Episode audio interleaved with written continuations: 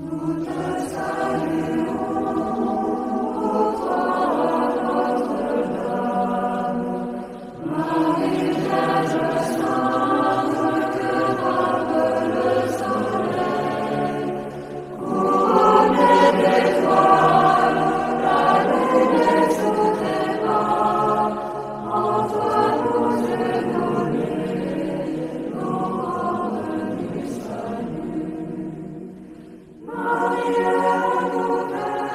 Olá, seja bem-vindo mais um episódio aqui do podcast do canal Eliciane Maicon. Hoje irei falar sobre a falsa vida nas redes sociais. Tem gente que anda tão preocupada em se mostrar bem, tirando fotos, gravando história, etc, para assim agradar também não sei quem, acaba se perdendo. Há uma corrida sem fim de quantas curtidas ou visualizações ganhará.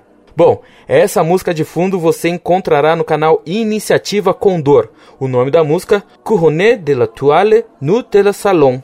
Coroada de estrelas, nós te louvamos, saudamos. Esta é a tradução.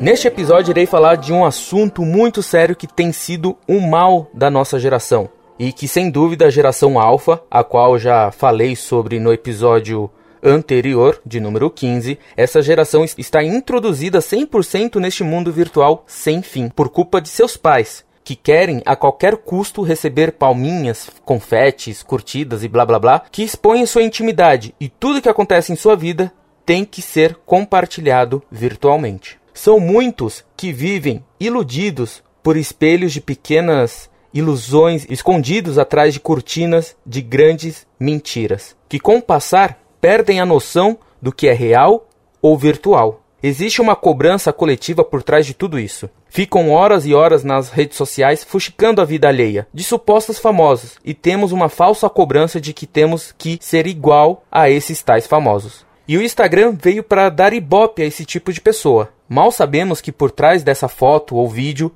quase sempre há uma máscara, que sempre há uma pessoa em depressão, ferida sentimentalmente, tentando se mostrar fortalecida. Quando a pessoa deixa se levar por essa falsa felicidade ou falsa vida, caindo em tentações do egocentrismo e da vaidade, que são pecados, e acaba entregando a vida para uma viagem sem volta.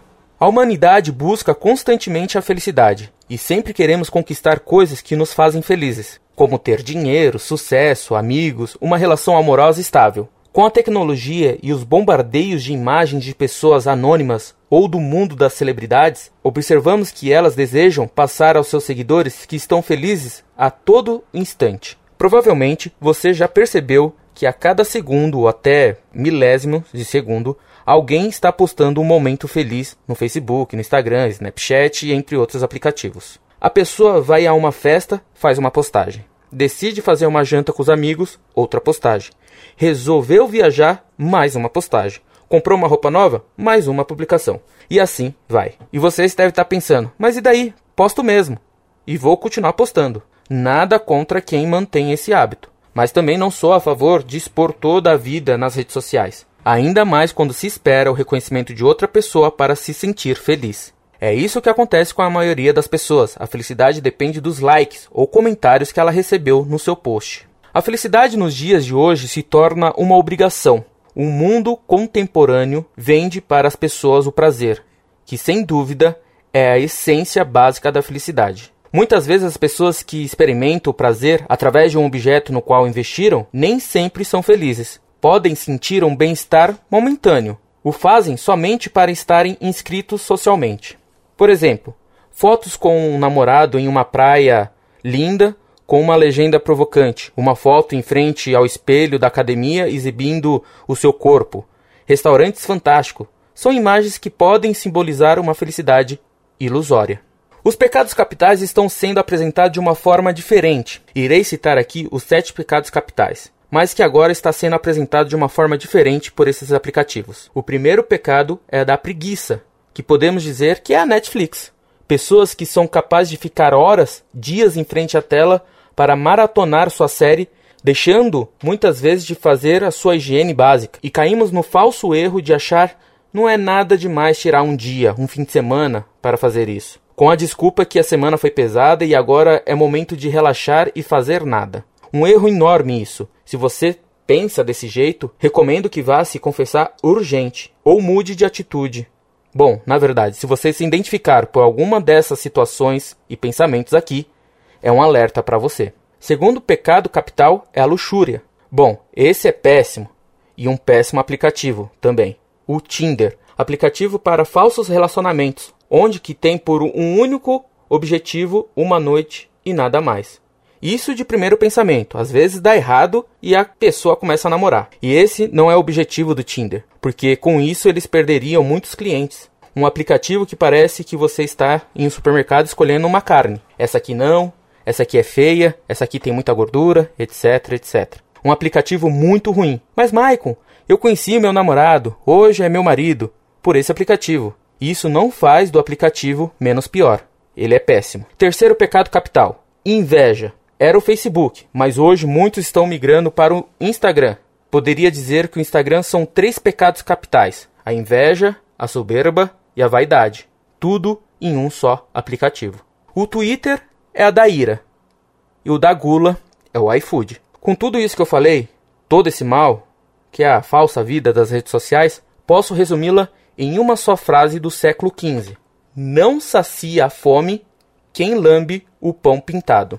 Essa frase é de Santo Agostinho, que foi um dos homens mais inteligentes e sábios dos primeiros séculos depois de Cristo. Ele era filósofo e teólogo e viveu entre os séculos 4 e 5, deixando um legado impressionante que é fonte de grandes estudos até hoje. E essa simples frase é tão atual hoje. Em cima dela, irei fazer uma breve reflexão.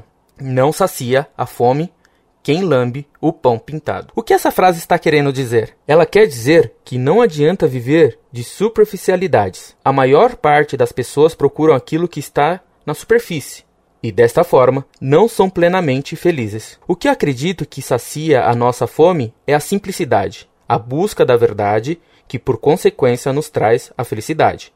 Deus criou o homem para conhecer a verdade e assim ser feliz. O pão pintado é o quadro e o lambelo é o tocar a sua superfície. É impossível matar a fome assim. É preciso ter o pão concreto, o pão real, para ser degustado. Santo Agostinho, com a sua imensa sabedoria, com essa frase está falando profeticamente sobre o mundo atual, onde o real foi substituído pelo virtual. Muitos relacionamentos estão virtuais e as amizades estão perdendo a beleza e a alegria do olho no olho, do contato físico, do abraço e do sorriso. Esse mundo competitivo, onde todos são vistos como concorrentes, está levando as pessoas a perderem a confiança umas nas outras, a se isolarem, a se acharem que não precisam de ajuda e etc. Tenho percebido claramente toda essa realidade acontecendo, não só no Brasil, mas de uma forma mais agravada em outros países. É preciso refletir profundamente sobre isso. É preciso fazer a simples pergunta: o que sacia a fome? O mundo está repleto de pessoas famintas. O estilo de vida que tem sido buscado pela maior parte das pessoas só as afastam da paz, da serenidade, do contentamento e de Deus. O mundo está cada vez mais rígido pelo consumismo. Busca-se consumir apenas para preencher inúmeros vazios que se carrega no coração. Esse consumismo exagerado tem nos transformado em zumbis em pessoas, em seres humanos automático. Tem tornado fria nossas emoções e nosso encanto pela vida. Tem nos feito horrorizar a chegada da segunda-feira e ansiar pela sexta-feira. Se você prestar bastante atenção, quem anseia desesperadamente pela chegada da sexta-feira está diretamente dizendo para si mesmo: a minha vida é uma droga e eu quero antecipar a minha morte. Achou pesada essa frase? Se você também fizer parte dos que anseiam pela sexta-feira, Saiba que está dizendo isso para si mesmo. Psicólogos e terapeutas estão atentos a este vício das redes sociais, que tem aumentado bastante nos últimos tempos. Já existem estudos sobre os males das redes sociais e até clínica. Uma unidade de jogo patológico de um hospital da Catalunha, na Espanha, 52 viciados em redes sociais estão sendo atendidos. Isso não é pouco e representa 2,1% dos pacientes tratados nessa unidade. Essa necessidade de estar conectado às redes sociais na maior parte do tempo pode trazer danos emocionais e físicos, ansiedade, taquicardíacos, problemas posturais e até distúrbios alimentares são algumas consequências físicas do vício. Para Freud, a felicidade é vendida no sentido de cobrir uma falta, uma falta que é constante e que, portanto, nunca será alcançada em sua plenitude. As pessoas buscam satisfazer o tempo todo um vazio, e o próprio sistema capitalista contribui para isso faz com que nós busquemos a felicidade em compras, viagens, empregos de sucesso, ter um currículo invejável. Além de ter tudo isso, muitas pessoas costumam postar nas redes sociais fotos belíssimas, é, simulando uma vida linda, justamente para preencher a falta de uma vida perfeita. Quero que você reflita que a nossa vida, a vida real, tem um vazio imenso que sempre vamos buscar preencher, mas podemos fazer de uma forma diferente não precisamos provar ao outro, principalmente para seus quase 800 amigos virtuais no Facebook ou seus 400 seguidores no Instagram, que somos capazes de conseguir o emprego dos sonhos, de ter um relacionamento invejável, filhos perfeito, ir a festas incríveis, fazer viagens internacionais. Você me pergunta: Mas Maicon, o que é felicidade? É só aquilo que você falou no início?